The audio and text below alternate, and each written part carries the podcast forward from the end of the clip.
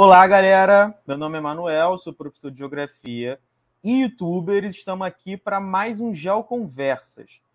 No Geo de Conversas de hoje, a gente vai receber a professora Núbia.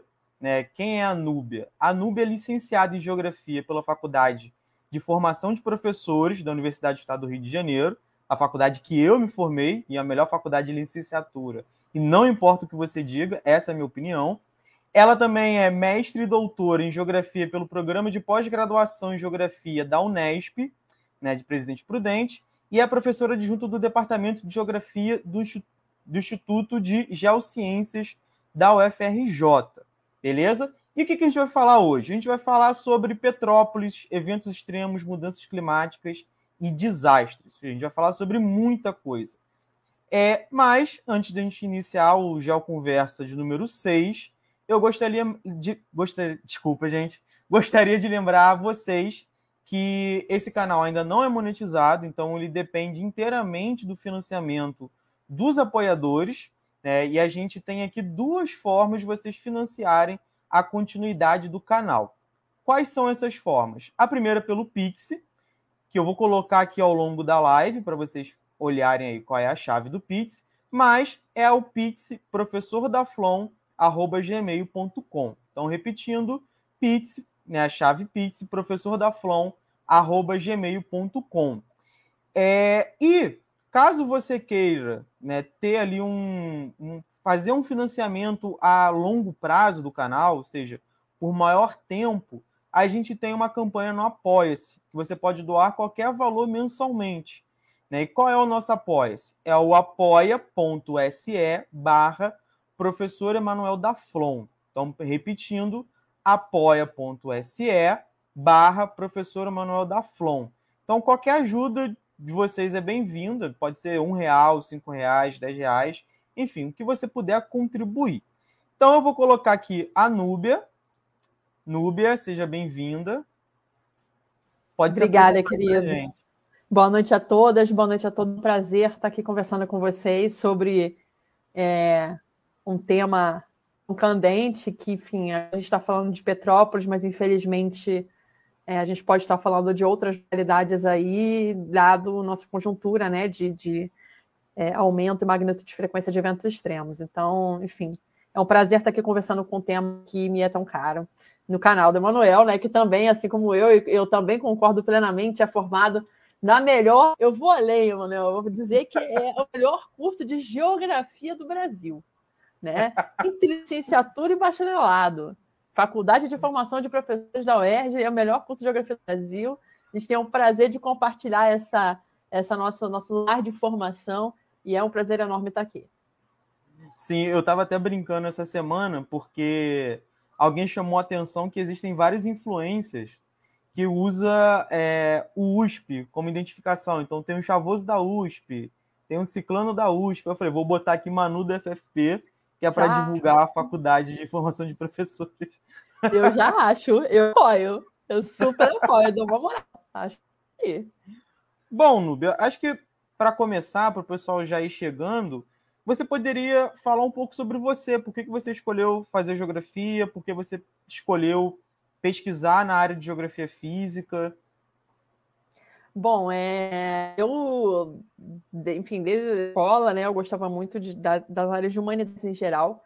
É, eu tinha uma proximidade muito grande com história, né, é, no ensino médio. E aí eu fui fazer pré-vestibular no terceiro ano, pré-vestibular social do CEDERJ, né, fui do CEDERJ no polo de Saquarema, onde eu morava e cresci na cidade de Saquarema. E aí eu descobri um professor incrível de geografia chamado Nelson é, Pacheco, de São Gonçalo, né, do Mutuar, que foi meu professor.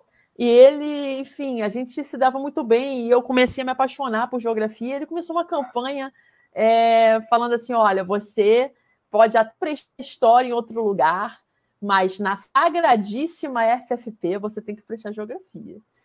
E aí, enfim, no, na, quando deu aquela coisa lá de se inscrever no vestibular e tal, eu me inscrevi é, para geografia e acabei passando para geografia na FFP.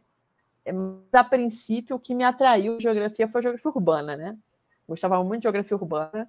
E eu lembro, assim, nitidamente, assim, na fila da, da matrícula com minha mãe, assim, conversando com alguma outra pessoa que estava, tipo, na minha também estava fazendo matrícula para geografia, provavelmente alguém da minha turma, não me lembro quem era agora.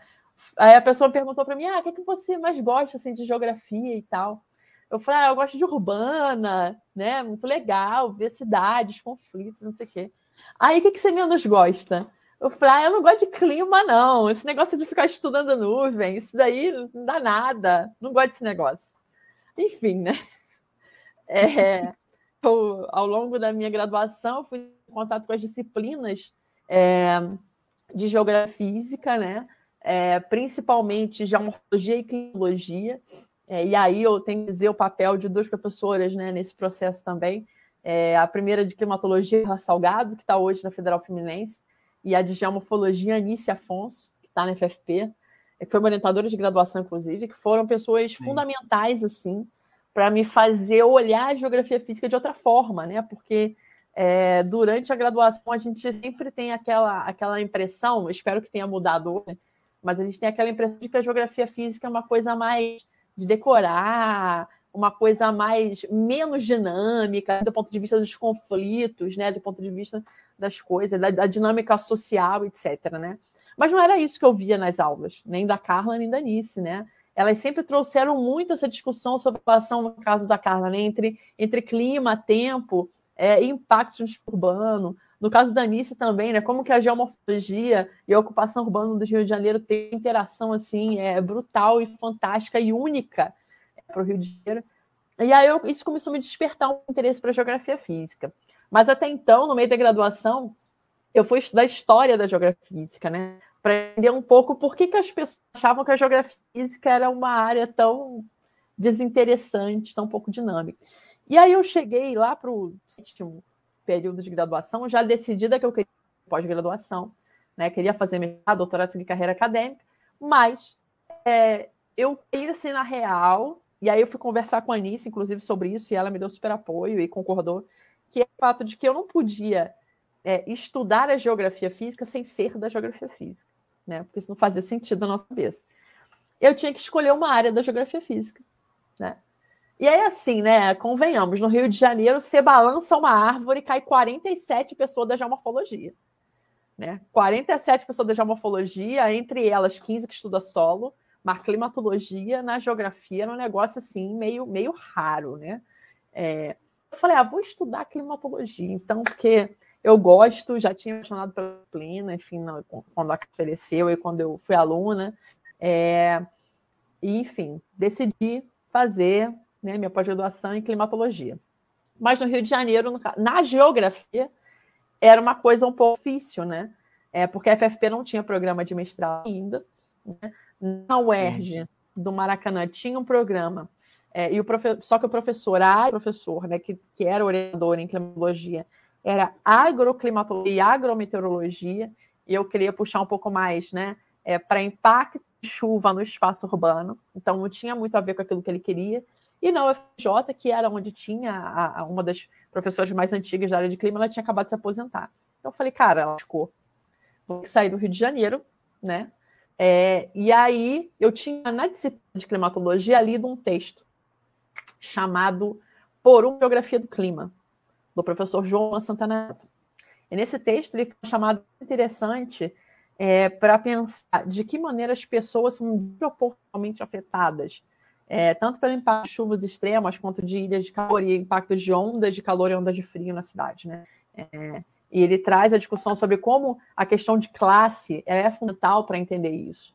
E aquilo me chamou muita atenção. Eu falei, cara, eu vou ter que trabalhar esse cara aqui. E aí mandei e-mail para ele, falei, ah, tô a fim de fazer mestrado e tal, nessa área, queria fazer com você, minha ideia de projeto é essa. Ele falou, pô, meu, tranquilo, acho um projeto ótimo e tal, só passa na prova, passa na prova. E aí é aquilo, né, Manuel, tipo assim, ir para outro estado, só, só daria certo mudar se eu conseguir, conseguisse passar no mercado com bolsa. Em casa, Sim. estudei igual uma condenada, assim. Na época eu estava trabalhando em três empregos. Eu saí, juntei uma grana, saí de dois, fiquei só com a bolsa é, de graduação, monitoria de geografia física do Brasil. e comecei a estudar, estudar, estudar, estudar, estudar. Aí deu certo, passei, e aí fui fazer um mestrado na Unesp Presidente Prudente, felizmente consegui curso, o professor João Lima, é, estudando os eventos extremos de chuva no município do Rio de Janeiro. Era o recorte do mestrado. É, e aí, identificando essa relação entre as chuvas extremas, elas são fundamentais no impacto, mas é, tão fundamentais quanto as chuvas são é a forma como o território é produzido. Então, esse meio que foi o, o, tom assim da dissertação de mestrado. E na de doutorado eu tentei ampliar um pouco, é, também na Unesp de Presidente para entender é, como que a relação entre é, chuvas extremas e vulnerabilidade acontece no estado do Rio de Janeiro. Principalmente é, chuvas extremas relacionadas a impactos hidrometeorológicos, sobretudo enchentes, né? É, e inundações graduais. Então foi meio que isso que eu tentei expandir um pouco no doutorado, né? Ah. E aí, estamos aqui. E você está fazendo o que agora?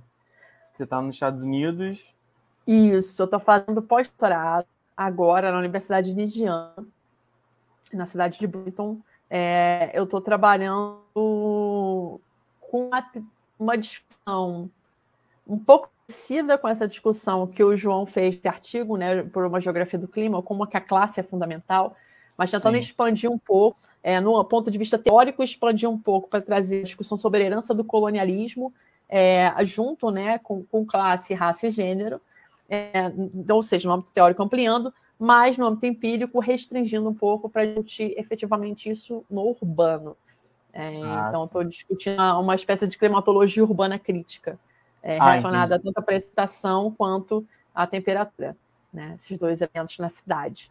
E aí eu tenho algumas, alguns trabalhos, tanto meus quanto orientando, que tem uma qualidade de dados bastante interessante, né?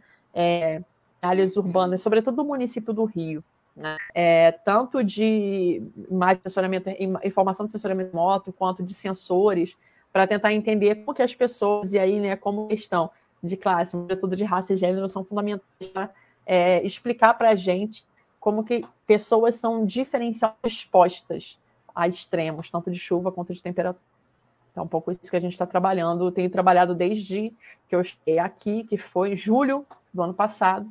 Agora é junho eu estou voltando para o Brasil. Mas eu tenho trabalhado um pouco isso agora. Entendi, entendi, Nube. Então, é, você acabou falando várias vezes aí sobre os eventos extremos, né? sobre chuvas extremas, etc. O que, que seria eventos extremos? Como que a gente pode conceituar isso, definir isso? Bom, Manuel, é o seguinte: é, os eventos extremos, tanto de temperatura, enfim, os eventos extremos relacionados a elementos do clima, dizem respeito, é, sobretudo, àqueles valores que eles estão positivamente ou negativamente distando é, da, daquela faixa que a gente entende como uma faixa média. Né? É, é claro que se a gente for a forma como esses eventos eles acontecem ao longo do tempo, você vai ter uma variação, você vai ter uma variabilidade. Quer dizer, é, nem toda chuva acontece da mesma maneira naquele lugar, nem toda temperatura, seja ela né, ou baixa, vai acontecer da mesma maneira em determinado lugar. Mas existem parâmetros e limiares, né, é, sobretudo dentro da média, do desvio padrão, no qual a gente compreende essas variações, essas oscilações que são é, oscilações matematicamente aceitáveis. É, os eventos extremos, eles são aqueles valores que são extremos, eles estão fora desses limiares. Então, eles tendem a acontecer para fora daquilo que é o, o, o, previsto do ponto de vista do tempo atmosférico, que é essa, essa coisa né, do, do agora, né, dos poucos dias, das horas. Tá?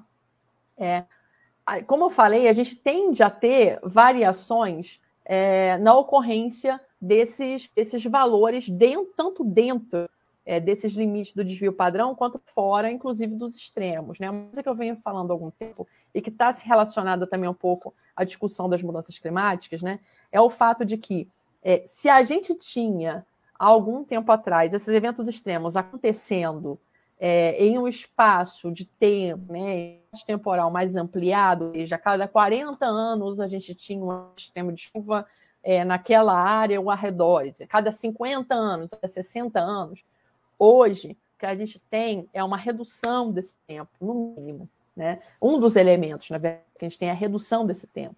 Então, o que a gente está enxergando agora, e eu acho que Petrópolis foi bastante emblemático nesse sentido, foi da gente conseguir enxergar a redução do que a gente chama de tempo de retorno, que é a diminuição é, dessa, desse intervalo temporal entre as chuvas extremas. Então, se você tinha é, um evento que aconteceu lá atrás, nos anos 80, é, e outro que aconteceu em 2010, 2011, agora você tem o que aconteceu em 2011 e outro que aconteceu em 2022, né? Então, você percebe que o intervalo está se reduzindo? Então, é, é, isso é uma coisa que a gente vai começar a ver e Petrópolis foi. Começar a ver, a gente já está vendo, mas talvez Petrópolis tenha sido muito emblemático, porque é, foi o local né, que, que é, permeia, que, que ainda está fresco na memória recente, que acontece de novo, né? Mas, enfim, isso é o que a gente vai acabar vendo cada vez mais. Sim, então há uma relação entre o aumento do, dos eventos extremos e das mudanças climáticas, né? É, quando a gente fala de mudanças climáticas, acho que é, acaba falando sempre em aquecimento global. Por que falar em mudança climática e não só em aquecimento global? O aquecimento global ele é um parâmetro importante, é fundamental. Acho que não, não dá para jogar a, a, água com a criança, né, dentro do, do, do berço, né? É, o aquecimento global ele é um elemento importante. É, o, o, aumento das temperaturas globais, né, é que caracteriza isso que a gente chama de aquecimento é, é um parâmetro, talvez o parâmetro mais assertivo que a gente tenha para identificar as mudanças climáticas, ou seja, né, dentro das mudanças que a gente tem em relação à umidade, quer dizer, precipitação de várias formas, umidade do ar, dentro de outros parâmetros que a gente tem de mudança de pressão atmosférica, dentro dos parâmetros que a gente tem de composição química é, desse ar, né? É, as temperaturas tanto a máxima, a média, a mínima, mas as temperaturas globais são aquelas que a gente tem talvez mais assertividade na hora de identificar que elas estão é, aumentando, né? Tanto que eu conto todo mundo que ainda não fez isso, por favor, faça. É, a gente tem, acabou de ser lançado, né? acabou não, né? Tem algum tempo, já foi lançado o, o último relatório do PCC, primeiras bases é, enfim, foi lançado recentemente. A gente tem o Atlas Interativo do AR6, do último relatório do PCC, em que você consegue ver né, aquilo que seriam os diferentes cenários, mas que, enfim, tem outra proposta agora relatório, mas você consegue ver, é, segundo diferentes níveis de emissões, né, é, o que, que vai acontecer projetado em termos de temperatura, né, e com outras variáveis também é, envolvidas. Assim, se você olhar a temperatura, você vê é, que como eu falei, ela é a variável que você tem mais assertividade, tem mais certeza na identificação das subidas. Isso acontece no mundo inteiro, isso também acontece para a América do Sul, isso acontece para o Brasil, quer dizer, se você pegar dados observados, dados de estações meteorológicas oficiais, é, dados de modelos de alta resolução, você vai ver as temperaturas subindo.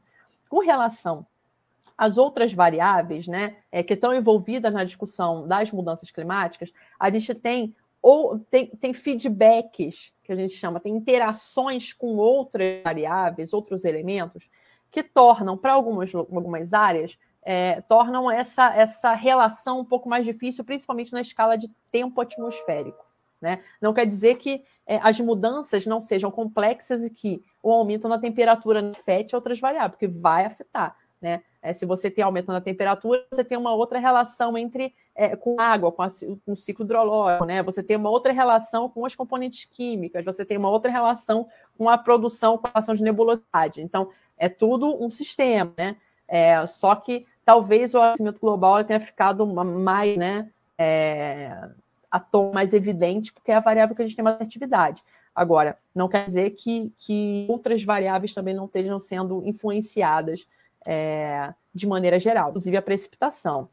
É, agora, uma coisa que eu queria deixar só um pouco mais, é, assim, uma discussão que eu acho que é difícil da gente fazer, não é difícil, como eu vou dizer, mas ela é complexa, né? Do ponto de vista de complexa mesmo, complexidade em vários sentidos, não é só complicado, é complexo. Que é essa relação né, entre as mudanças climáticas e os eventos extremos, né? É, que é isso, a gente tem observado cada vez mais é, esse aumento né, o aumento dos eventos extremos de precipitação para várias áreas do mundo. Né? É, a gente até falei em alguns lugares, a gente tem alguns estudos também usando dados de, de estações meteorológicas, de postos pluviométricos, principalmente na região metropolitana do Rio, em que a gente consegue enxergar nitidamente que o leste metropolitano, né, ele tende a ter uma precipitação mais concentrada. Teve uma, uma tendência de precipitação mais concentrada nos últimos 40 anos, né? Por exemplo. Mas isso é só um exemplo de estudo que, que a gente está mais envolvido, que eu estou mais envolvida agora. Tem outros colegas que conseguem identificar isso para o estado do Rio de Janeiro, para o Sudeste brasileiro, para o Brasil, América do Sul e etc. Tá? É, isso é uma coisa, a gente tem observado isso. Agora, que a gente tem detectado isso, a gente detecta. O que a gente tem feito muito bem até agora é detectar é, essas mudanças, essas rupturas, essas tendências.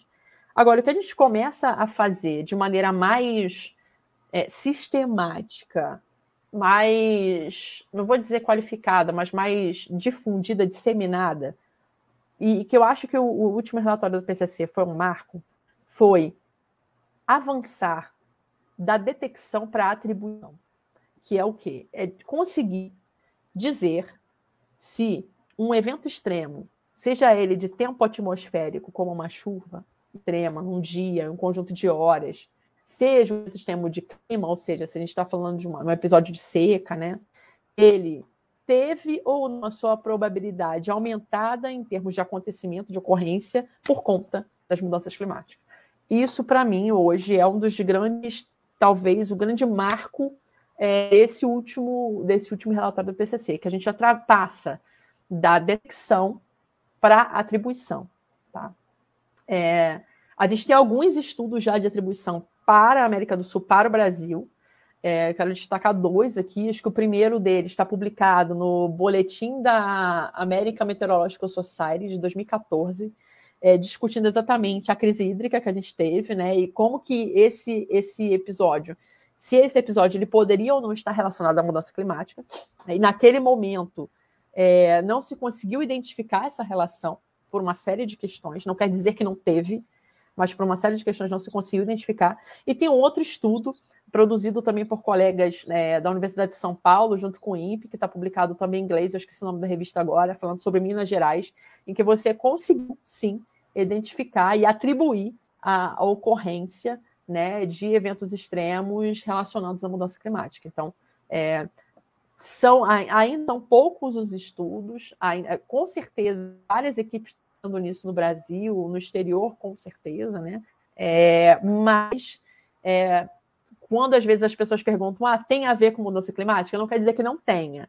A gente tem o que hoje? A gente detecta, a gente consegue ver o aumento de eventos extremos possivelmente tem a ver com mudança climática. Agora, qual é a probabilidade daquele evento ter acontecido por conta das mudanças climáticas? A gente precisa investigar. E a gente está fazendo isso. É, e isso aconteceu para a Europa, isso aconteceu para várias outras áreas em que vários eventos, principalmente de calor, foram é, virtualmente impossíveis de terem acontecido sem mudança climática.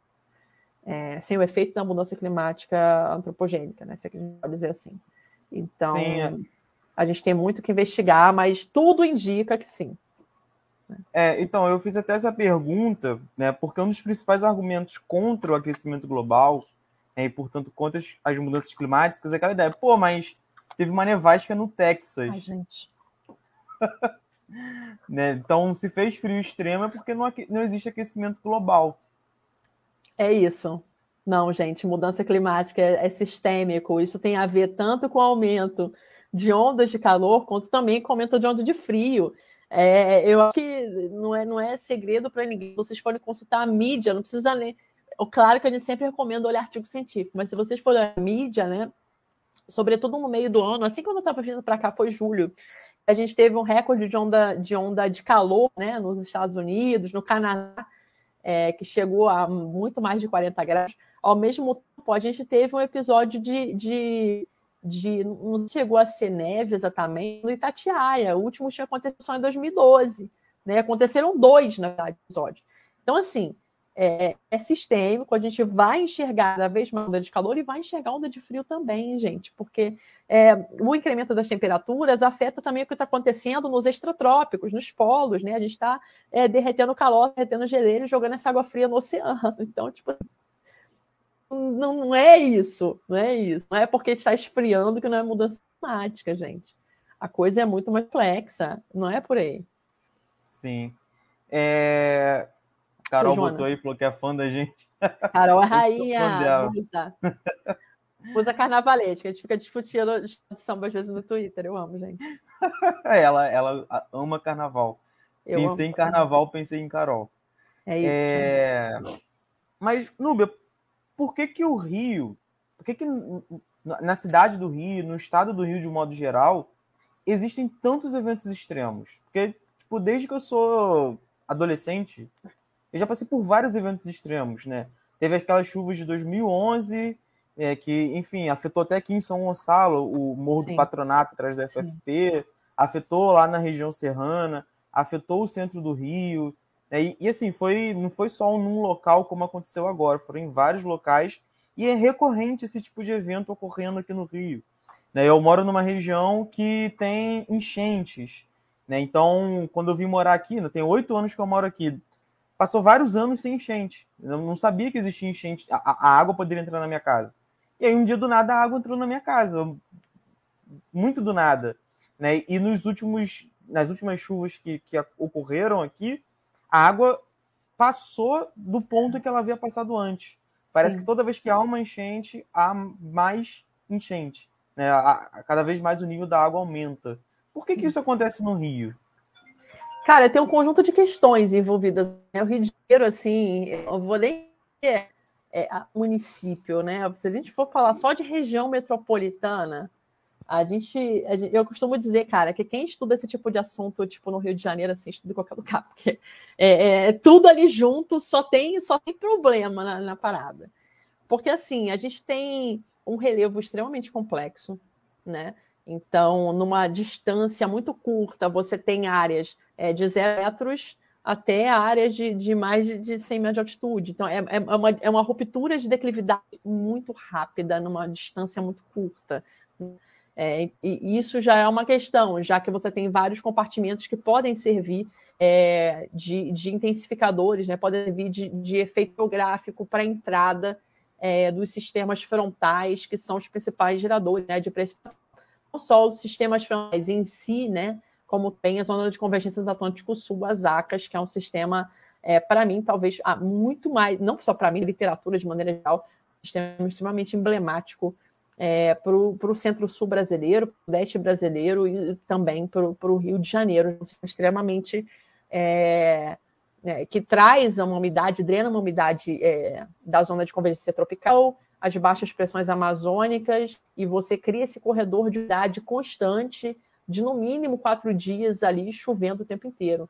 Então não há, não há superfície é, que aguente isso, ainda mais uma superfície dessa, com rupturas de declividade rápida, é, com uma densidade de construção, pavimentação, é, uma cobertura da terra altamente complexa, áreas, né? É, de, de relevo, né? Como eu falei, áreas altas, mas também áreas né, nível de zero, então áreas muito suscetíveis a, a alagamento, né, a inundação. Então a gente tem, tem isso acontecendo, né?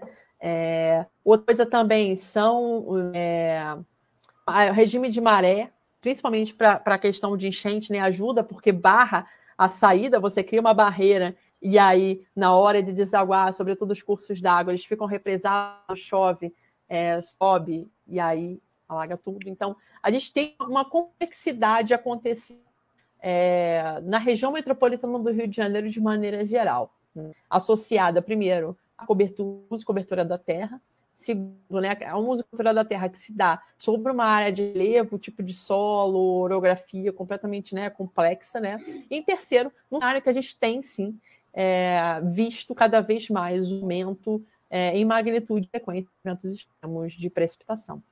Se você junta essas três, é, essas três variáveis, esses conjuntos de variáveis, né? Porque não é uma variável só, são três conjuntos de variáveis, isso aí já, já é o suficiente para a gente ter é, episódios, né? A tem impactos muito significativos. E é como você falou, assim, é, você tem que ter impactos em algumas áreas, não em outras, vai depender da estrutura como se dá é, a forma da precipitação, né? É, por, e isso talvez seja uma das questões que a gente tem mais gargalo, assim, é, de, de conseguir entender a estrutura dessa, dessa nebulosidade, desses grandes é, sistemas convectivos, né, que, que, que acabam intensificando ou não o sistema frontal Porque você pode ter um episódio de uma precipitação muito intensa, por exemplo, na área de Miguel, Realengo, é, mas chega no centro do Rio de Janeiro, tá, tá seco, né? É, ou você passa por essa área ali, Bangu, zona, zona oeste, uma parte da zona norte, é, mas chega ali em Tijuca, Jacarepaca e tudo, né? Então, é, é, é, um sistema muito complexo, assim, que a gente está tá buscando entender do ponto de vista da, dessa previsão. Né? Mas os nossos colegas, sobretudo a meteorologia, têm avançado muito no que eles chamam de nowcasting, que é essa, essa previsão, é, sobretudo usando RAR, mas não só, modelos numéricos com certeza, essa previsão em tempo real. Então, consegue ter informações em tempo real sobre é, aonde que vai chover, onde que não vai, aberta sirene, vai para casa, enfim, tenta se abrigar. Então, cada vez mais a gente tem investido do ponto de vista da ciência, né, nessa previsão é, de, de, rápida, né, de rápida, quase em tempo instantâneo, quase em tempo real, a cada 15 minutos, né, para que a gente consiga meio esse, esse tipo de processo, mas é de fato bastante complexo. Beleza. E assim, é, é muito comum também quando acontecem essas chuvas, né? Que aqui no Rio é basicamente tudo impulsionado pelas chuvas, né? Os deslizamentos, etc. A, a, enchentes. É, aí se fala assim, não, porque choveu o esperado para o mês de março. Uhum. Em um dia choveu o esperado para o mês de março. Isso é correto? Isso tem lastro científico? Cara, o, quando a gente fala de acumular de precipitação mensal, ele é um parâmetro importante, né? Porque assim, vamos colocar, né? É, você tem, vamos dizer, o mês de fevereiro, o mês de janeiro, em que chove, em geral, 240 milímetros no mês. Se você divide esses milímetros por dia, você não necessariamente precisa esperar que vai acontecer alguma coisa. Se você pega os 31 de janeiro e divide por 240 precipitação, tá suave, um pouquinho de chuva a cada dia. Se você divide por 20 dias, você já tem uma chuva mais concentrada. Tudo bem. Agora, se você pega desses 240 minutos e bota ele para em 6 horas, é algo significativo. Então, assim, ele é um parâmetro. Quando a gente fala que ah, hoje choveu, que era esperado para chover o mês de março inteiro, é um parâmetro importante, porque mais importante do que a própria precipitação nesse recorte mensal, quer dizer, o quanto chove no mês de março, né? No caso, né, do clima esperado para o mês de março, que é a longa duração, que é o que, que, é isso, né? Chuva esperada para o mês de março. É quando você pega a média de precipitação de todos os marços dos últimos 30 anos e você tem lá o valor, né? Então, é o seu parâmetro. Agora, é, se essa chuva toda em 6 horas, você já tem uma dimensão aí de tempo atmosférico, que é o quê? Toda essa chuva para ser para acontecer em 30 dias, em 28 dias, 29 aconteceu é, em um dia. É, é uma medida importante de intensidade. É, como eu estava falando, mais importante do que a precipitação, a distribuição dela no mês, é a concentração dela, a magnitude dela, né? É, o quanto que chove é, em um dia e principalmente em horas, né? Que é uma coisa que a gente tem dificuldade ainda de, de acessar é, em várias áreas do Brasil. A nossa principal recorte temporal é diário de precipitação. Né? Então, se a gente falar assim, ah, né, vamos estudar os eventos extremos de chuva em uma área qualquer do Brasil, beleza, vamos. Qual o dado que a gente tem? Né? De chuva, a gente tem os dados dispostos pluviométricos da ANA, é, que são assim, é o que salva a lavoura da galera, porque se for contar com estação meteorológica completa, né, que mede registra todos os parâmetros, ele está meio ferrado, né? Estação de superfície, assim, estação lá que tem pluviômetro, barômetro, tá lascado. Mesmo as automáticas, né?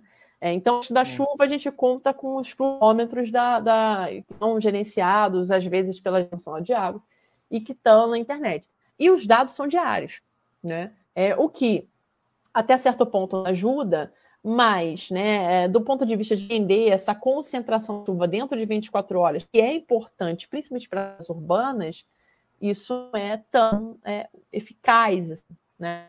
Para áreas como Rio de Janeiro, ao longo de capitais, a gente já tem um monitoramento falei, a cada 15 minutos, é, tanto em tempo real quanto em registro, né, que é o passado. É, desde 96, no município do Rio de Janeiro, a gente tem uma rede é, de telepluviômetros da, da, gerenciados pela Alerta Rio, que hoje, se não me engano, está sob o, o, o, Centro de Operações, o COR, é, que a gente tem dados a cada 15 minutos de chuva né, do município do Rio inteiro. Agora, né, é, se a gente for olhar para outras cidades que também enfrentam é, problemas como os do Janeiro, ou até problemas mais complexos, a gente pode não contar é, com registros históricos é, em um recorte temporal é, mais aprofundado do que o de quatro horas. Então, enfim, é uma, é uma, é uma questão importante. Né? Sim. Nube, tem como você colocar o fone mais perto da sua. o microfone do fone mais perto da sua boca? Isso. Tá, Tem, eu tô sentindo quando você se mexe, aí fica alto, baixo, alto, baixo. Não, é de boa. Fica... Agora melhorou, melhorou bastante. A Janaína tem, uma, Janaína tem uma pergunta aqui, a Janaína é minha sogra. é... Nossa, Jana. Será que tem a ver com descaso com que o ser humano trata o planeta? E aí eu já faço uma pergunta dentro da pergunta. Todo ser humano atinge o planeta da mesma forma? Não. É, eu continuo a pergunta. Trata o planeta poluição, não preservação da vegetação e outros. Então, tem duas perguntas aí, né? É. é o que, qual é, da onde que é a origem disso, né? E assim, a gente pode falar em ser humano nesse caso? É, não, a gente está num, num, estruturado, né? Nossa cidade estruturada, sobretudo, né? O capitalismo fossilista, né? como diz Carlos Walter, né, capitalismo Sim. fossilista, estruturado numa matriz energética pautada na queima de combustível fóssil, né? É, e é claro que essa queima de combustíveis fósseis não, não existe, né? Essa, essa ditadura aí do petróleo, etc., ela não existe para melhorar a vida é, da sociedade de um modo geral, não existe para melhorar a vida do ser humano, né? Ela existe, né, para privilegiar a exploração de algumas pessoas em detrimento, né, da riqueza de poucos tá? É, então, assim, não é todos, não são todos os seres humanos que poluem da mesma maneira o planeta, tá? É, porém, também não são os mesmos seres humanos que sofrem com impactos é, de, de, desse sistema né, de, de poluição, contaminação, que vai gerar perda de temperatura, aumento de chuva extrema, etc. Tá? É, vou dar um exemplo. Tem uma coisa que eu não gosto muito, mas até certo ponto de ser eficiente, que é essa discussão né, de perda de carbono. Tenho meus problemas com isso, porque virou uma panaceia também. Ah, qual é a sua pegada de carbono? Então você tem que no mercado de bicicleta, entendeu? Tipo, umas paradas nada a ver. Tem a galera que exagera, que perde a linha, né? Se perde no personagem nesse negócio de pegada de carbono. Mas é, eu assim que eu cheguei aqui, eu tive a oportunidade de ver um professor de antropologia que ele começou a fazer análise da pegada de carbono dos bilionários. Aí ele pegou, fez um estudo, analisou todas as propriedades declaradas dos bilionários, desde carro, avião, é, iate, tudo, viagens que essas pessoas fazem, etc. Né? E fez a métrica da pegada de carbono. Desde de saída ele falou assim, olha só, tudo isso aqui é subestimado. Tudo. Absolutamente todos os valores que estão aqui são subestimados. Porque, em grande medida, boa parte das propriedades, das viagens e de tudo, não é declarado, não é registrado. Então, assim, a gente pegou informação de internet, coisas que eles declararam para a Receita, que foi autorizado da gente analisar, e não, enfim, subestimado. E aí, cara, tem gente, tem bilionário que tem uma pegada de carbono maior do que vários países do mundo países inteiros. Tem iate, mega iate desses caras. Iate que tem assim, não sei quantos mil metros quadrados. Tem, tem é, campo de golfe dentro do iate. Tem umas coisas assim surreal, surreal. Iates que têm uma pegada de carbono semelhante de países. Países. É, então, assim, tem pessoas que estão contribuindo bastante para a mudança climática contribuindo bem, né? E tem uma galera, uma galera que está sofrendo bastante. Quem está contribuindo não é quem está sofrendo. Definitivamente. Quem está contribuindo não é quem está sofrendo. Porque quem está contribuindo para a mudança climática que já está pensando em colonizar outros planetas para meter o pé a hora que der ruim isso aqui. Entendeu? Então, assim, e quem está sofrendo, a gente já sabe, né? A gente que tem que é, quando a chuva começa a dar, né, trovão e tal, a gente fica com medo de voltar para casa, né? Tem que voltar logo, porque não sabe o que a gente vai encontrar, né? Então, é, é, não, não são as mesmas pessoas, né? É, e, e, eu acho que também é importante dizer, são os mesmos países, né? Porque a gente às vezes fica também na vibe de os países do norte, os países do sul, que eu acho importante também, né? A gente tem países que têm contribuições significativas à emissão, né? A emissões de, de, de, de carro, mas assim, dentro desses países a gente tem pessoas. Sim. É que é uma questão é, é, coletiva, né? Mas tem uma dinâmica individual que é importante também da gente apontar, né? Então, sim, sim. definitivamente, o descaso não é de, de, de todo humano. Tem uma galera aí que está bem responsável por isso. Não é a meia galera que está sofrendo.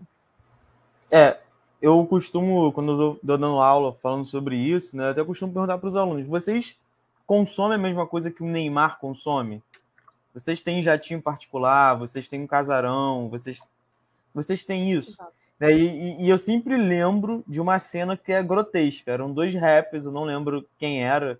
Não sei se era o Kanye West, se era o Jay-Z. Enfim, eram dois rappers nos seus jatinhos. E eles estavam viajando um pro assim, um viajando para um lugar, outro viajando para o outro.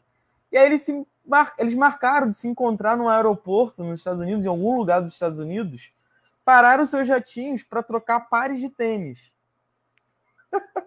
e depois eles vão, obviamente, entrar no jatinho de volta e ir embora para onde eles tinham que ir. E eu fiquei assim, cara, eu, eu, eu levei esse exemplo para sala de aula e falei, gente, pelo amor de Deus, vocês pegam ali o ônibus para vir para a escola. É a mesma coisa? Não tem como ser, não tem como a gente falar em, né, em ser humano.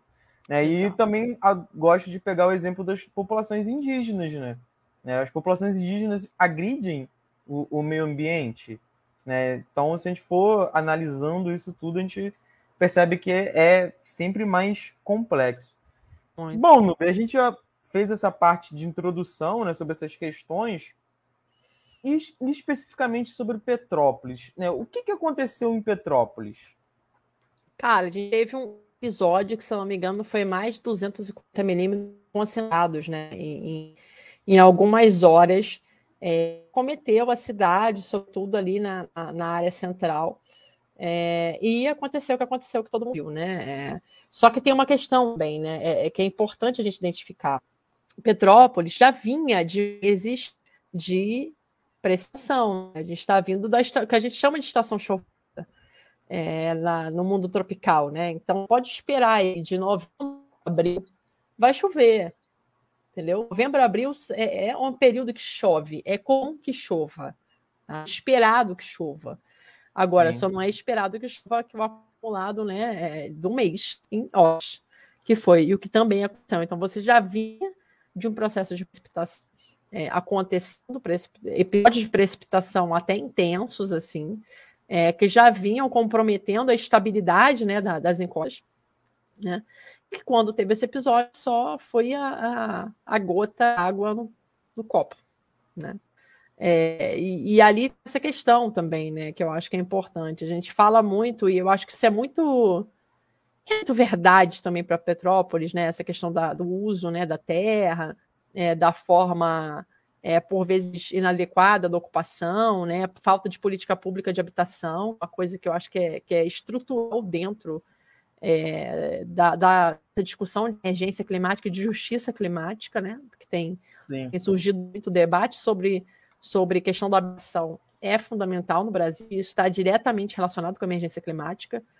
É, e, mas também tem a ver com o aumento de eventos extremos. Quer dizer, eu acho que a gente. Não sei se a gente chegou a discutir isso alguma vez no Twitter, mas eu via um, uma, uma discussão muito do time de um lado do Twitter, né? Ah, foi os, os eventos extremos acontecendo, é, mudança climática, é, é, um absurdo ter chovido tudo isso esse, né, concentrado. A gente só viu isso em poucas, poucas vezes na história, e de fato é verdade. Né? E teve outro lado que falou: não, não tem nada a ver com chuva, isso é, é injustiça, produção desigual do espaço, é, que foi determinante para isso. Também é verdade. Então, assim, é, eu acho que é conjunção de atores, não, não, é ficar, não é em cima do muro, não é dois ladismos, entendeu? É, o que Sim. acontece em Petrópolis é o que vai continuar acontecendo em outras áreas, é uma conjugação de fatores, o aumento da intensidade, né, da magnitude e frequência de eventos extremos, né, é, que muito provavelmente tem uma relação direta com a mudança climática. E, claro, né, é, a questão da produção de espaço, sobretudo nas áreas urbanas do Brasil. E em Petrópolis também não foge a regra. Então, você tem esse processo conjugado. Claro, em, outra, em algumas áreas isso é um pouco mais proeminente do que em outras, né? É, mas é um, são fatores que atuam de maneira conjunta. Né? Em Petrópolis Sim, é... não foi diferente. É, eu acho que o, o, que acontece muito né, nesses casos, quando tem esses eventos e tal, é, é, é falta de geografia. Né? Eu estava estudando o Yves Lacoste, né? E, enfim, né, o tra meu trabalho aqui nas redes sociais ele surge muito por conta da ausência da geografia no debate público. Né? Óbvio que eu não sou da geografia física, eu né, me abstenho um pouco desse debate. Mas o que me parece é isso, é não conseguir analisar tanto questões físicas quanto questões humanas, não consegue relacionar uma coisa com a outra. Então, ou só pode ser questão física, ou só pode ser questão humana. Né? É... E, assim, em Petrópolis não tem como não analisar essas duas vertentes, né? não analisar essas, essas duas coisas. Né? Não dá para chegar lá e só falar, ah, não, porque o solo de Petrópolis é assim, porque as rochas são assim, porque as vertentes são assim, etc e tal mas e esquecer de um lado, uh, do outro lado, como que é feita a ocupação do solo em Petrópolis. Inclusive, isso é um, uma questão muito importante, porque quando a gente fala aqui de Petrópolis, talvez para quem seja de fora do Rio não pareça tanto, né? Mas quando a gente fala de Petrópolis aqui dentro, parece ser um local perfeito, né? Tem toda uma é. questão ali, por ter sido a cidade da família real, por ter o Museu da Família Real, ser uma cidade que tem uma população branca muito grande, é. descendente de alemães, aquela coisa toda. Parece uma cidade sem problemas, né? Uma cidade é. que está acima do que é o, o, estado do Rio de Janeiro. E a gente viu né, nessa, nessas chuvas que não, não é bem assim. Né? Tem muitos problemas, inclusive, de administração pública. É, a gente viu uma falta de centralização na, na distribuição é, de mantimentos, de ajuda. Né? Até agora não saiu o aluguel social das pessoas que perderam suas casas. Né? Eu vi uma reportagem falando sobre isso e, e etc. O Bruno tem uma pergunta aqui. Botou, boa noite, camaradas. Bruno. É, falou mesmo, fez a pergunta que eu acabei de falar, né? A inexistência de geógrafos nesse espaço de gestão, ah, ele falou de gestão, é um agravante? Você acha que falta geógrafos nessa questão da gestão? Cara, eu acho com certeza. Acho que também vai um pouco no sentido da, da pergunta do Rodrigo, né? Sente mais falta de personagens da, da geografia no planejamento. É, eu acho que tem uma parte, sim. Acho que a geografia tem uma contribuição fantástica. Inclusive, é, é muito. É, você consegue identificar facilmente a presença de geógrafos em, em, em planejamento urbano, né? É, quando você precisa acessar alguma informação, quando você precisa de um feedback, algum dado, ou, ou principalmente nessa área de geração de informação e análise espacial. Né? Não falo nem tanto na execução política, mas na geração de informação, de geração de produtos de análise espacial, você consegue identificar qual a prefeitura que tem geógrafo. E aqui eu vou dar dois exemplos assim, centrais. Três, na verdade, né? Niterói, você teve uma, uma, conjunto de contratação de geógrafo, né, é muito muito substancial nos últimos anos e que fez a diferença, tem diferença total na estruturação da prefeitura. E eu não estou falando nem da Secretaria do Clima especificamente, estou falando de vários setores, defesa civil, inclusive. É, Rio de Janeiro, né, com o histórico Instituto Pereira Passos, né, que tem historicamente geógrafos envolvidos, tá? e Duque de Caxias, né? São três prefeituras que hoje, assim, é, a gente consegue identificar a presença de jovens com uma produção, é, como eu falei, né, geração de informação e análise espacial que são muito significativos. Agora, o quanto isso se converte em política pública efetiva, eficiente, aí é uma dimensão é, que vai para além da própria atuação profissional, é, que pode ser geógrafo, pode ser de engenheiro civil, pode ser de meteorologista, pode ser de qualquer um né? É, que é o quanto né, do, do, do Estado e, sobretudo, é, no caso da esfera municipal, mas não só, né, fala do poder público em si, é, o quanto ele gerencia, o quanto ele se estrutura, o quanto ele organiza e para quem. Né? É, se a gente falar da Rio, por exemplo, ao mesmo tempo né, que a gente elogia aqui falando da presença de geógrafos do IP, Instituto Pereira Passos, né, é, com o Instituto Central né, na, é, na reflexão sobre urbanismo no Rio de Janeiro, para o bem e para o mal, né? é, ao mesmo tempo que você tem isso, você tem um processo brutal, violento de remoções, um processo violento de gentrificação, que são processos que, ao mesmo tempo, né, é, realocam, quer dizer, induzem, jogam essas pessoas para de risco. Né? Então, como é que você pode ter, ao mesmo tempo, dentro da prefeitura, né, um, um, um know-how né, tão forte, tão bom, tão qualificado, dentro do próprio Instituto de Urbanismo, e ao mesmo tempo né, você tem esse tipo de processo. Então, a gente é trabalhador, né? A gente é trabalhador na sociedade Sim. do capital, a sociedade dita pelo capital.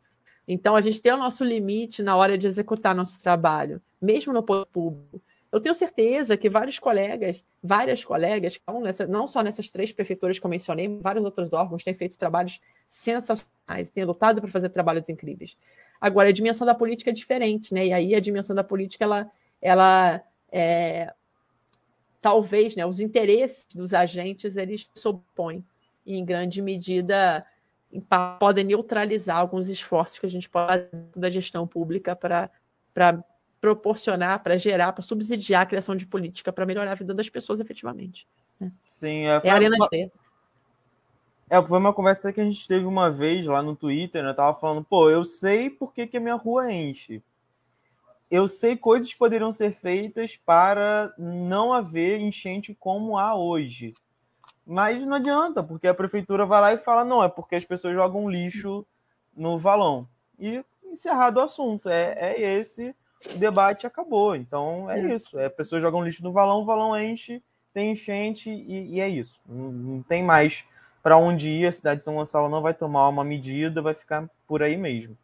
É, o Bruno também levantou, né, e sempre que ocorrem esses eventos extremos, é sempre utilizado a régua econômica para trazer o debate público sobre o desdobramento do evento. E a geografia não é acionada na maioria dos casos. É eu vi, acho que foi a Band, a Band chamou um economista para falar. Uhum. Era um economista, cara, ele era de algum órgão da ONU, alguma coisa do tipo. E eu fiquei assim, cara.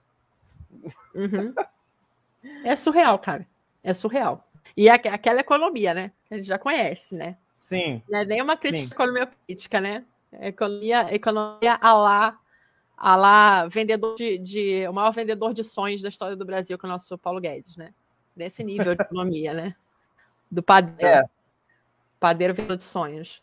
É complicado, cara. E eu acho que assim, esse, esse debate da régua econômica, principalmente é, né, ultra, né? Se que a gente pode dizer assim, ele, ele entranha, tem entranhado mesmo, mesmo dentro do debate da geografia. E é muito perigoso, né? Porque, em grande medida, quando a gente vai fazer análise, né? É, tanto de, de, vulnerabilidade social, de áreas de suscetibilidade, tipo assim, projetar o que pode acontecer é, com alguma área em relação ao concorrente de algum extremo, é, o que é solicitado? É solicitado a perda. O quanto que a gente vai perder, o quanto, quais são os custos que aquela administração pública vai ter é, antes, né, se preparar o episódio depois. Né? Quando isso é feito, né? Porque no Brasil isso é raramente feito, mas quando é feito, é em termos de custo. É, e é isso, né? A gente vive no mundo da mercadoria, nós somos mercadoria, as pessoas são mercadoria, né? É, e aí, qual é o custo né, que você vai precisar ter para manter ou não aquela mercadoria viva, né, aquela força de trabalho viva? Então, isso é, isso é muito perigoso, né? E os economistas têm tomado cada vez mais essa se inserido nesse debate justamente por conta disso, por conta do, dos cálculos, né, de o quanto custa isso, o quanto custa criar infraestrutura, o quanto custa se essas pessoas precisarem de atendimento médico, se acontecer um deslizamento e tantos desabamentos acontecerem, né? Quanto custa é, SUS para fazer o atendimento das pessoas o quanto custa para a prefeitura para subsidiar um programa de moradia. É sempre quanto custa. É, e não o que, que, isso significa do ponto de vista né, do bem-estar social e, de novo, né, da, da, da vida das pessoas. Né? Então, para mim, essa tendência dessa coisa de chamar economista tem muito mais a ver é, com essa coisa de cada vez mais transformar é, essa coisa da relação né, entre episódios extremos e desastres é, numa planilha do quanto custa para a administração pública do que necessariamente a necessidade de entender isso de uma maneira mais integrada, mais complexa, que não interessa, né? Não interessa. É, entender que, que um desastre tem muito a ver com a herança do colonialismo. Não interessa né, entender é, que, em geral, áreas suburbanas são áreas mais afetadas por onda de calor. Não interessa entender é, que as mulheres, né, sobretudo donas de casa, são mais afetadas por é, temperaturas extremas, né? Sobretudo quando estão cozinhando. Não interessa, não interessa. O que interessa é saber o quanto custa, né? É, e quanto custa, às vezes, também não interessa nem socializar. Deixa acontecer e depois que acontecer, vê o que acontece e segue o baile. Sim. Então, é, é, muito estrutural isso. É muito estrutural. Muito estrutural. Sim. É, é uma vez a gente estava até conversando com outro professor no Twitter, o, o Kleber. Ele postou no Twitter uma imagem que era. Na verdade, eram várias imagens que eram de áreas arborizadas e áreas não arborizadas. Ah, né? o Kleberzão. Uhum. Isso. Coincidentemente, as áreas arborizadas eram é. sempre áreas é, onde vivia a classe média, as áreas não arborizadas eram áreas onde vivia a população mais pobre. Sim. Sim, a arborização, o verde urbano, as áreas verdes urbanas, elas são de justiça ambiental, racismo ambiental também. Sim. Né? Você vê a quantidade de, de árvores, de arborização, tamanho de lote, tamanho de lote de casa, densidade de, de construção, quantidade de pessoas por domicílio. Todos esses indicadores são indicadores de, de, de justiça climática.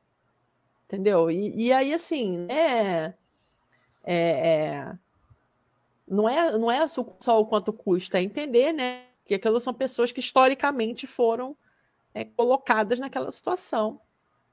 É isso. O verde urbano é um indicador. Morar próximo de área de encosta é outro indicador. Morar perto de leito de rio é outro indicador. Você tem vários. Né? E são sempre as mesmas pessoas. É legal trazer esse debate, né? Do, dessa coisa do humano e tal, né? É, porque são sempre as mesmas pessoas que perdem tudo, são sempre as mesmas pessoas que morrem. Tem um tipo, né? Que são sempre as mesmas pessoas que sofrem violência policial, sempre as mesmas pessoas, Sim. né? É, é padrão, né? É o padrão.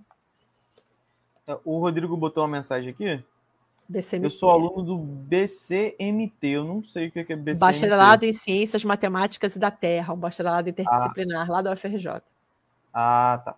Na UFRJ, e mesmo tentando me especializar em desastres, sinto dificuldade de lidar com as relações de vulnerabilidade social no espaço por não ter essa formação como um geógrafo. É. É, botou mais aqui?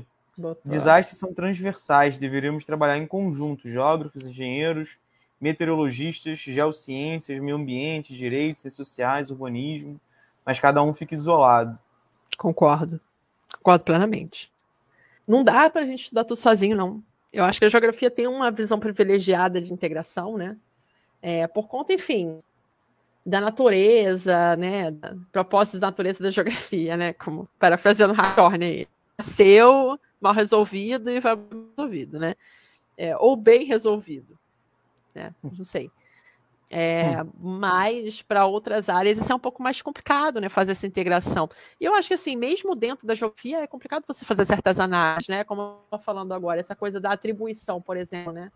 É, a gente tem que entrar fundo na estatística, tem que entrar fundo na modelagem da atmosfera para conseguir passar da detecção para atribuição, né? E é uma coisa que a gente de geografia não tem feito. Tem que ir lá bater na porta, chamar os colegas da meteorologia, da física, falar, pô, vamos trabalhar junto, né? Porque assim que tem dificuldade nesse tipo de trabalho, né, modelagem, eles têm, têm, têm dificuldade na hora de entender a discussão sobre vulnerabilidade social e ambiental integrado, né? Tem dificuldade em quais são os determinantes na hora de, de analisar o social do espaço urbano, é, de entender essas heranças desses processos.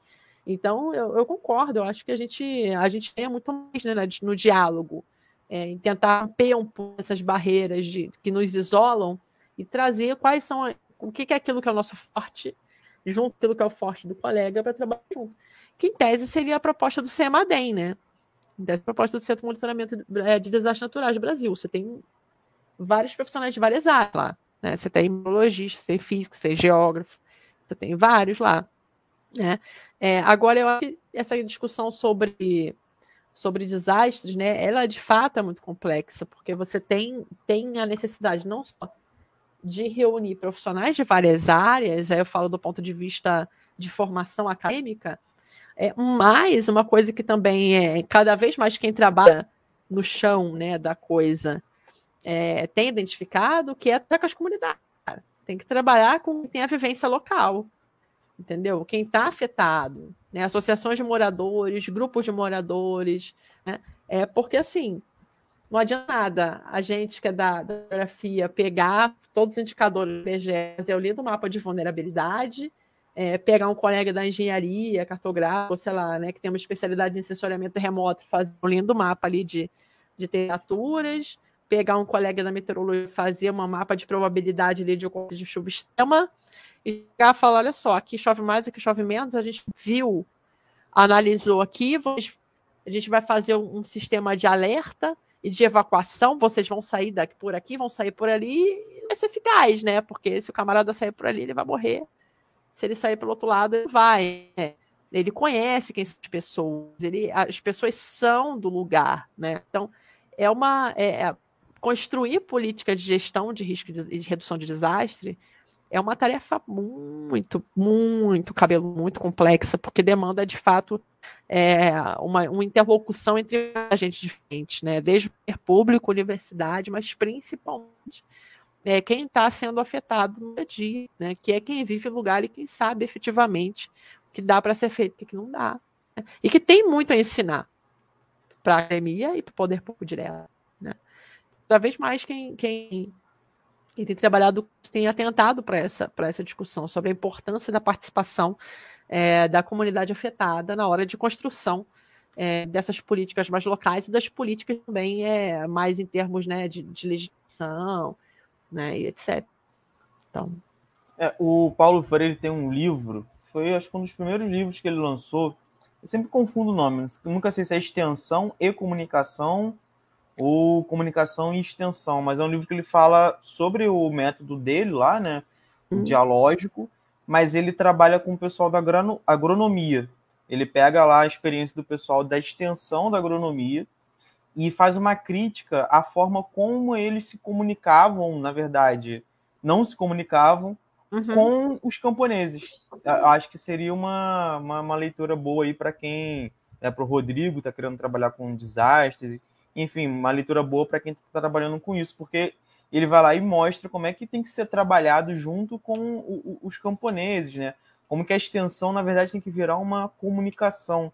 E eu acho que isso é legal também, né, trazendo até uma coisa que a gente falou aqui, porque né, não adianta também nada a gente ir lá, estuda, produz todo o material, todo o conhecimento possível sobre o que precisa ser feito se não há política pública. E uma das formas de pressionar por política pública é justamente através da população, né? Sim. Então, como é que essa população pressiona se ela não tem conhecimento? Né? Ela precisa ter conhecimento. Então, acho que esse trabalho em conjunto do, dos geógrafos, enfim, de quem trabalha com essa, com essa questão de eventos extremos, junto com a população, né, é, é, é muito importante. Não tem como desvencilhar uma coisa da outra. Não sei o que você acha. Eu concordo plenamente, cara, eu concordo plenamente. A gente tem a universidade tem que, tem que fazer uma, uma autocrítica, né? Como que a universidade tem trabalhado historicamente extensão, e é muito problemático, né? É, porque é sempre pautando, pautando os outros. Né? Nós somos universidade, detentor do conhecimento, a gente vai trazer para vocês uma leitura qualificada de mundo. Nada a ver, sabe? enfim, a gente. É, é, a extensão ela é, uma, ela é uma via de dupla, não, não na, na execução pelo que eu quero e da resposta que a comunidade vai me dar, falando visto assim, né? Eu que estou na universidade. Mas não, é dialogando sobre quais as necessidades, o que, que se aprendeu, o que, que, né, o que, que se quer trocar, o que, que estão precisando, o que, que a gente precisa. É, a gente vai construindo. É, é acho que extensão, você vai construir uma proposta de extensão mais do que execução em si, né? Porque é uma coisa que a gente tem muito, né? Projeto de atenção, você tem que ter os objetivos, a metodologia, como se fosse um projeto de pesquisa, só que quase pode riscar o nome de pesquisa e botar a mesma coisa. Né? Sim. Extensão é muito mais uma, uma carta de princípios com um problema definido, não de maneira tão vertical, mas com uma problemática definida, do que um, um projeto com meta para você ticar, etc, entendeu? Mas é difícil você dialogar com uma universidade que é profundamente atravessada, né, por essas objetividades herdadas da nossa herança, né? Então, é, extensão é outro tempo, é diálogo de, de, de, forma de conhecimento. E, e, cara, no caso de, de gestão de desastres, não tem como você você é, trabalhar só numa lógica acaca. É impossível. A lógica não tem como. E nem só numa lógica da política. Ela precisa, óbvio, né? Tem, tem que atender né, as necessidades do tempo da academia do tempo da gestão pública, mas acima de tudo, essas esferas precisam atender né, é, ao bem-estar da população, sobretudo a população afetada. Então não dá para você pautar sempre a comunidade afetada pelas suas metas, não é assim, não é sobre isso. Sim. Então, as minhas perguntas já acabaram aqui, ah, ninguém mais fez pergunta, acho que eu já vou encaminhando para encerrar a live, porque ninguém mais falou nada. Tá é... bom, né? Eu tô sabendo. É o quê? Vai Não. jogar bola, vai jogar. É só 10 horas, é só 10 horas, é aqui perto. Eu já tava me programando para sair daqui correndo é, umas 9 e meia para chegar lá, mas não, não é isso não.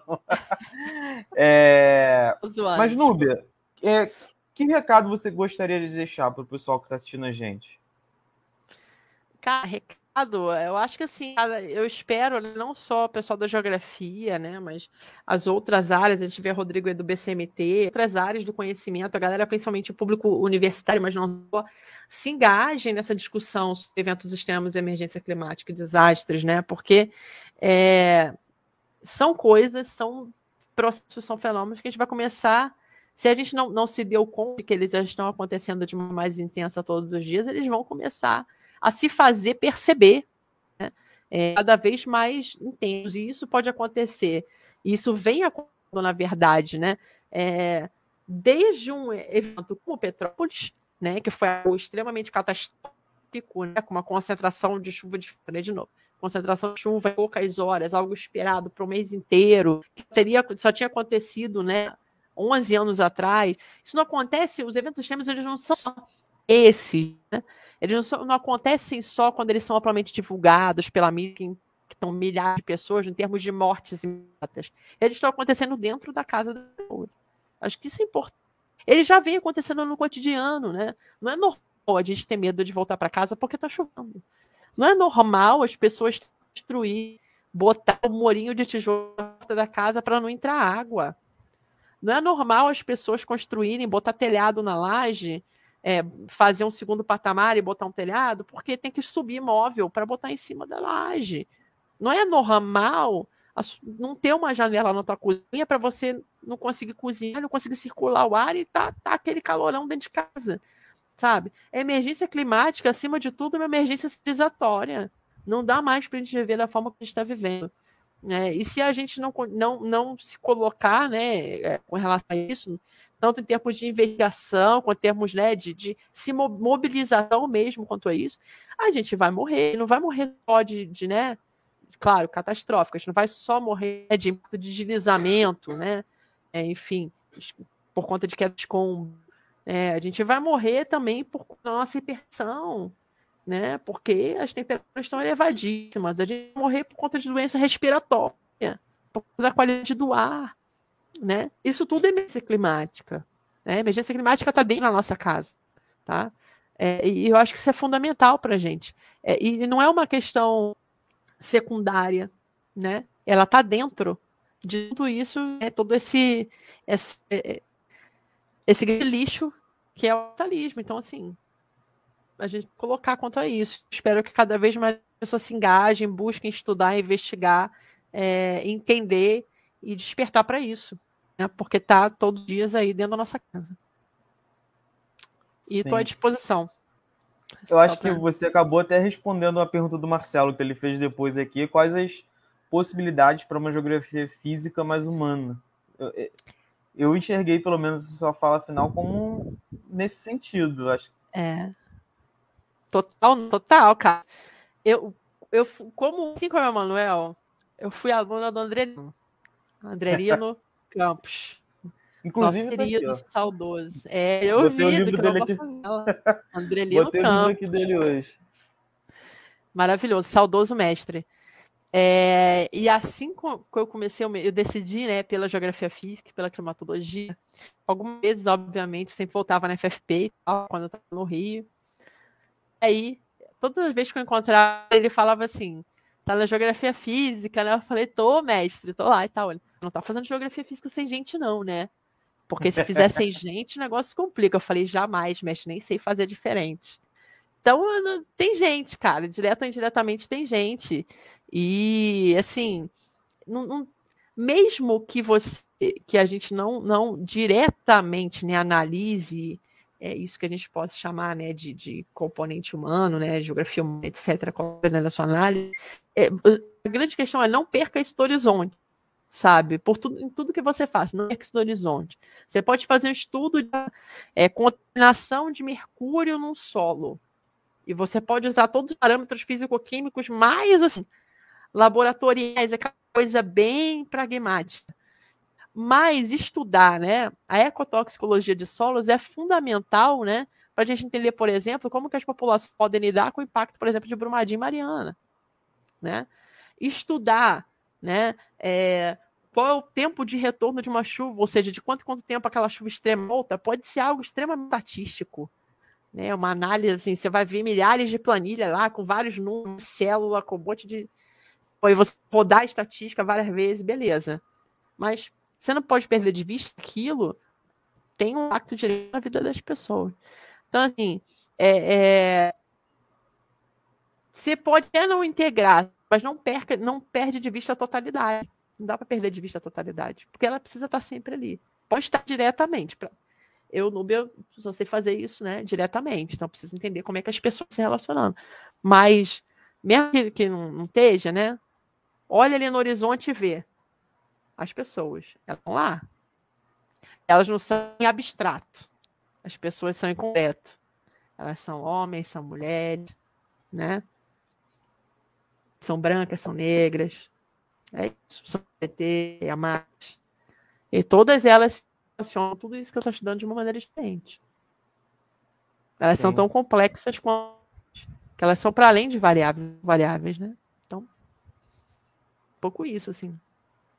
É, eu acho que acho que até isso é, depõe contra aqueles economistas que fazem uma análise que justamente tira as gentes, né, as pessoas das suas análises, né? Trabalha só com números, com, enfim, quanto vai gastar e, e esse tipo de coisa. Não, tem como fazer uma análise dessa.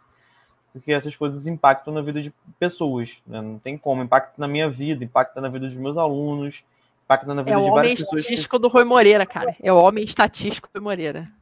É, é. é. Impacta na vida de várias pessoas que estão aqui no chat, enfim. Galera, então essa foi aqui a conversa com a Núbia, né? Então eu gostaria de agradecer a participação da Núbia. É... Pô, uma pessoa super gabaritada. Quando eu entrei para a geografia, a Núbia já era um grande nome assim, na geografia. Então, pô, muita. Muito. Me sinto honrado de ter a participação dela aqui. Vocês não têm noção de quanto. É, então, Núbia, muito obrigado pela sua participação. Quer deixar algum recado final? Quer falar alguma coisa? Cara, eu quero agradecer imensamente o convite, dizer que é uma honra para mim estar tá aqui, né? É, de, de poder estar tá aqui compartilhando esse, esse espaço com você, que tem feito um trabalho incrível, assim, eu acho que é, Emanuel, esse espaço, esse canal, a sua figura, redes, eu acho que, que não é só uma alegria para a gente, eu acho que a gente tem um compromisso é, de manter você nesse espaço, porque é, o que você tem feito, não só pela geografia, mas principalmente pela geografia, é, é, é o que, assim, não tem precedente, né? É, a gente a geografia deve muito a você. Eu acho, assim, tenho, tenho, acho não, tenho certeza. Então, para mim, é uma grande honra estar aqui, compartilhando o espaço que você gentilmente abriu é, para a gente conversar sobre, né? Agradecer imensamente a você, agradecer ao que está aqui, a galera que está aqui hoje, várias amigas, vários amigos, Carolzinha está aí, é, enfim, Bruna Brunão está aí, enfim, uma galera muito, muito firmeza é, que prestigiou. E dizer assim, é, se qualquer coisa que precisar, se tiver alguma dúvida, quiser alugar alguma coisa, sabe que estamos sempre aí. Meu WhatsApp está na roda aí de uma galera, tem e-mail, tem Twitter, tem Instagram, tem tudo. Fiquem à vontade, totalmente à vontade. Estou à disposição, estou para rolo. É, se eu conseguir ajudar de alguma maneira, ótimo. Se tiverem críticas também, pode mandar. E, enfim, vamos que vamos, porque a conta tá difícil, a gente tem que cair para dentro. Juntos. Na, a, tá as portas as portas desse canal vai estar, vão estar sempre abertas para você. Com certeza, né, vão acontecer, infelizmente, outros eventos extremos, é. vão acontecer outros eh, fenômenos que vamos precisar entender. E com certeza, você é a primeira pessoa que eu penso quando né, eu quero fazer alguma coisa nesse sentido. Né? A gente tentou fazer da outra vez essa mesma live, quando ainda se falava sobre Petrópolis, né, porque ainda aconteceu isso, porque teve o um evento extremo em Petrópolis, aí só se falava em Petrópolis, aí houve a invasão da Ucrânia e agora, se você fala da invasão da Ucrânia, esqueceram Petrópolis, é. abandonaram. É, até por isso que eu queria fazer essa live para voltar a falar sobre Petrópolis, não esquecer é, desse assunto. Hoje é a missa de um mês, eu acho. Hoje está é, rolando. Porque é isso que a gente tem feito nos últimos anos, né? Foi uma coisa que eu escrevi é, lá no Twitter, escrevi no Instagram, que a gente esquece. Né? E até ali um artigo que falava sobre isso. Acontece o evento, todo mundo se comove, legal, daqui a pouco passa e todo mundo já esqueceu o que é. aconteceu, a vida voltou ao normal. E é óbvio que isso não é só culpa das pessoas, né? A gente vive né, num mundo que normaliza esse tipo de coisa. A gente precisa voltar a trabalhar, né? A gente viu isso na pandemia. É. Então, para não alugar mais o tempo aqui da Núbia, Imagina. galera, agradeço a participação de todo mundo aqui que mandou mensagem, a Carol, a Bruna, a Janaína, o Rodrigo, Beijo, Carol. Marcelo. É... Agra... Vou fazer aquele. fazer os pedidos de sempre, tá? Para quem ainda não é inscrito no canal, se inscreva no canal, deixe seu like aqui nesse vídeo, ativa o sininho do canal, tem vários vídeos maneiros, já tem é, vários é, lives como essa daqui do Geo Conversa para você assistir. Eu estou começando a postar os cortes do Geo Conversas aí, pegando essa, essa moda agora dos cortes e postando ao longo da semana. Então vai ter no... cortes dessa, dessa live aqui com a Núbia. Galera, até a próxima. Até a próxima, galera. Beijão.